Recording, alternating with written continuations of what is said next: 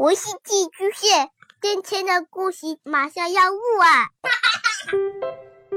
孩子的世界充满了色彩和欢乐，用有温度的声音讲你爱听的故事。白杨叔叔和大明的晚安故事。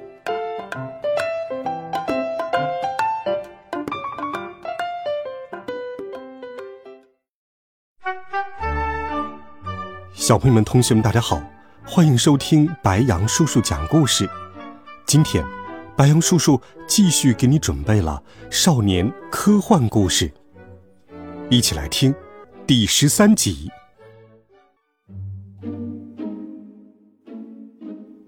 开学的日子到了，这一期超人培训班为期一个月，采用全封闭式教学。我想了一下，自己刚刚学了几节课。就变得这么厉害。如果封闭式学习一个月，我应当会变成比正宗的超人更厉害一百倍的超人吧。因为需要学习一个月，所以妈妈专门向学校请假了。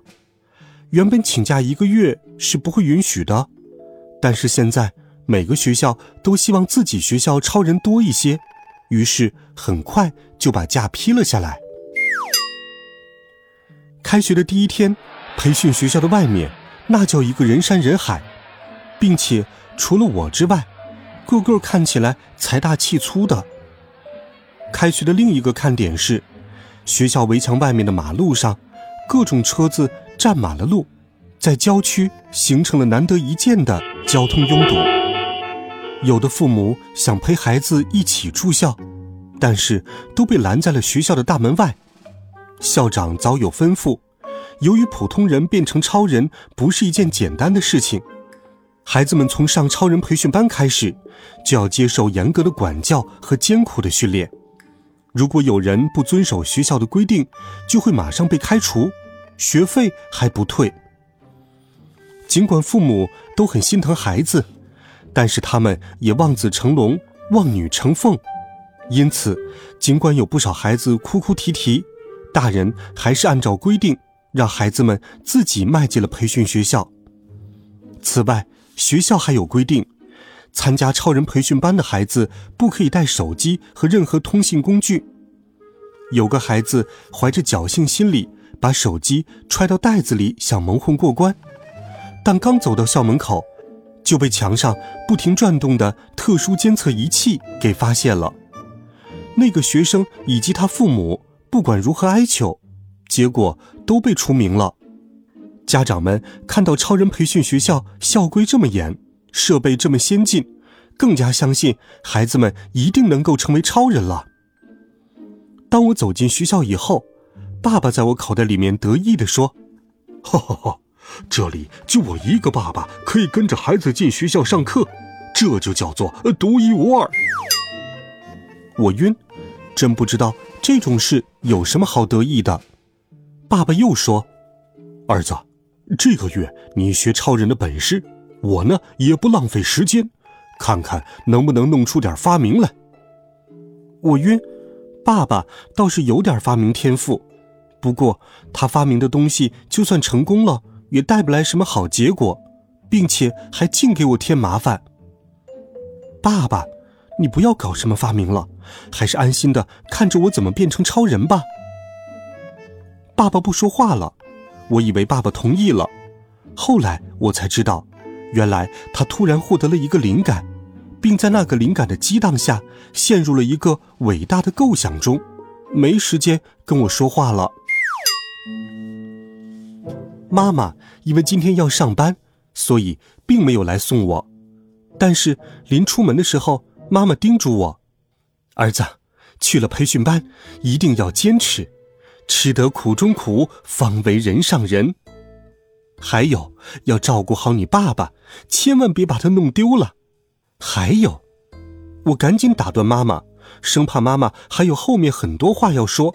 就这样，我转身跑出了家门，一溜烟儿的来到了培训学校。学员们全部入校之后，马上就被叫到了操场集合。猴子校长在台上发表了重要讲话。这个学校是我的地盘你们到这里来，一切都要听我的指挥。如果有人胆敢违抗我的命令，马上就会受到严厉的惩罚。”这时，下面有一个声音顶撞道：“凭什么听你的？哼，我连老爸老妈的话都不听。”猴子校长说：“谁在下面说话？给我站出来！”台下鸦雀无声，没有人动一下。猴子校长说：“把他给我抓出来！”绿巨人很快走到那个胆大包天的孩子面前，像拎只小鸡似的把他提了起来，放到了猴子的面前。那个孩子拼命挣扎：“你想干什么？我告诉你，我爸爸是董事长，如果你敢动我，他们是不会放过你的。”孩子的话还没有说完，绿巨人就狠狠的给了他一下子，他马上就说不出话来了。猴子赞许的看着绿巨人，然后又问道：“还有谁想说话？”下面的孩子都愣住了，个个噤若寒蝉。猴子又说：“我告诉你们，在这里，我说了算，你们听明白了没有？”下面还是一片安静。猴子阴险的笑笑，呵呵呵，回答我的问题，明白了没有？大家小声说：“明白了。”大声一点，明白了。孩子们用震耳欲聋的声音回答道：“爸爸在我口袋里面轻声说：‘儿子，我怎么觉得这校长的架势有点奇怪呢？’”确实是挺稀奇的，这不像超人培训班，反倒像是军营。管不了那么多了，只要我能成为超人，这里像什么又有什么关系呢？猴子接着说：“明白了学校最重要的规矩后，你们要做的第一件事就是分班。”我心里想：什么？还要分班？估计其他孩子的想法和我一样。猴子看出了我们的疑惑，解释道：“当然要分班，每个人的特长和资质都不一样，我们要根据你们每个人的特点，将你们分到不同的班级里去。另外，在这一个月里，你们每个人只能学一种超能力。如果还想学，就再交学费吧。”我心里想。只能学一种超能力，猴子可真黑。我学什么好呢？随后，教我学蹦跳的麻雀老师带着大家走进了一个空空荡荡的教室里。教室里有一张桌子，桌子上面放着一顶像摩托车头盔一样的帽子。那帽子是用来干什么的呢？就在我们大家都感到疑惑的时候，猴子对大家说。这是分班帽，我来点名，被点到名字的同学就来把帽子戴在头上，它可以将你们分到不同的班级里去。哈哈，猴子也是哈利波特的爱好者，所以模仿里面的情节，让大家入学前先戴一下帽子，看看他们适合学什么。猴子原来是个童心未泯的人呐！孩子们看到分班帽也都很兴奋。因为大家很多都是哈利波特的粉丝，我听到一个孩子对另一个孩子说：“你说我们在这里学的课程是不是和在魔法学校里学的一样有趣？”另一个孩子说：“也许我们上超人培训班，根本就是因为校长发现了我们身上具有学习魔法的血液，所以换个方式找我们来。太好了，我们以后都要会魔法了。”我简直太佩服他们的想象力了！再想象下去，他们是不是觉得自己就是哈利波特了？第一个被点名走上前去的学生是位胖胖的、像花猫一样老眯着眼睛的男生，他的头很大，费了好大的劲儿才把金属帽子扣到了脑袋上。麻雀老师按了一下金属帽子上的一个红色按钮。金属帽子的红灯和绿灯一阵乱闪，帽子的液晶显示屏一行数字和一行汉字从左到右走了出来。智商三十，体能二十，意志力零，依赖性一百。数字旁边是向下的箭头和向上的箭头，代表的是指标的高低。最后，金属帽子发出了一板一眼的电子声音：“这位同学是特坤生。”我们大家面面相觑，看他样子不像啊，他穿的衣服，他的长相，感觉白白净净的，帽子不会搞错了吧？智商有这么低吗？金属帽子不含糊，接着说：“一上课就翻坤箱睡觉，分到喷火班。”帽子的话音未落，学生们就笑成了一片。原来说的是上课爱犯困呢。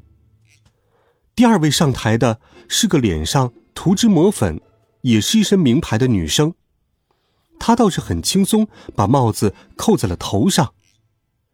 帽子显示其一系列数据后，说道：“这位同学是个月光公主。”此话怎讲？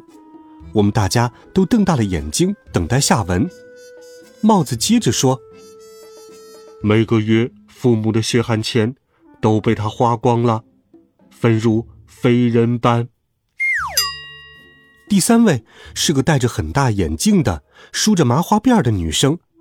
帽子检测后说：“这位同学是贝多芬，擅长背书，分到外语班。”原来是这么个贝多芬呐。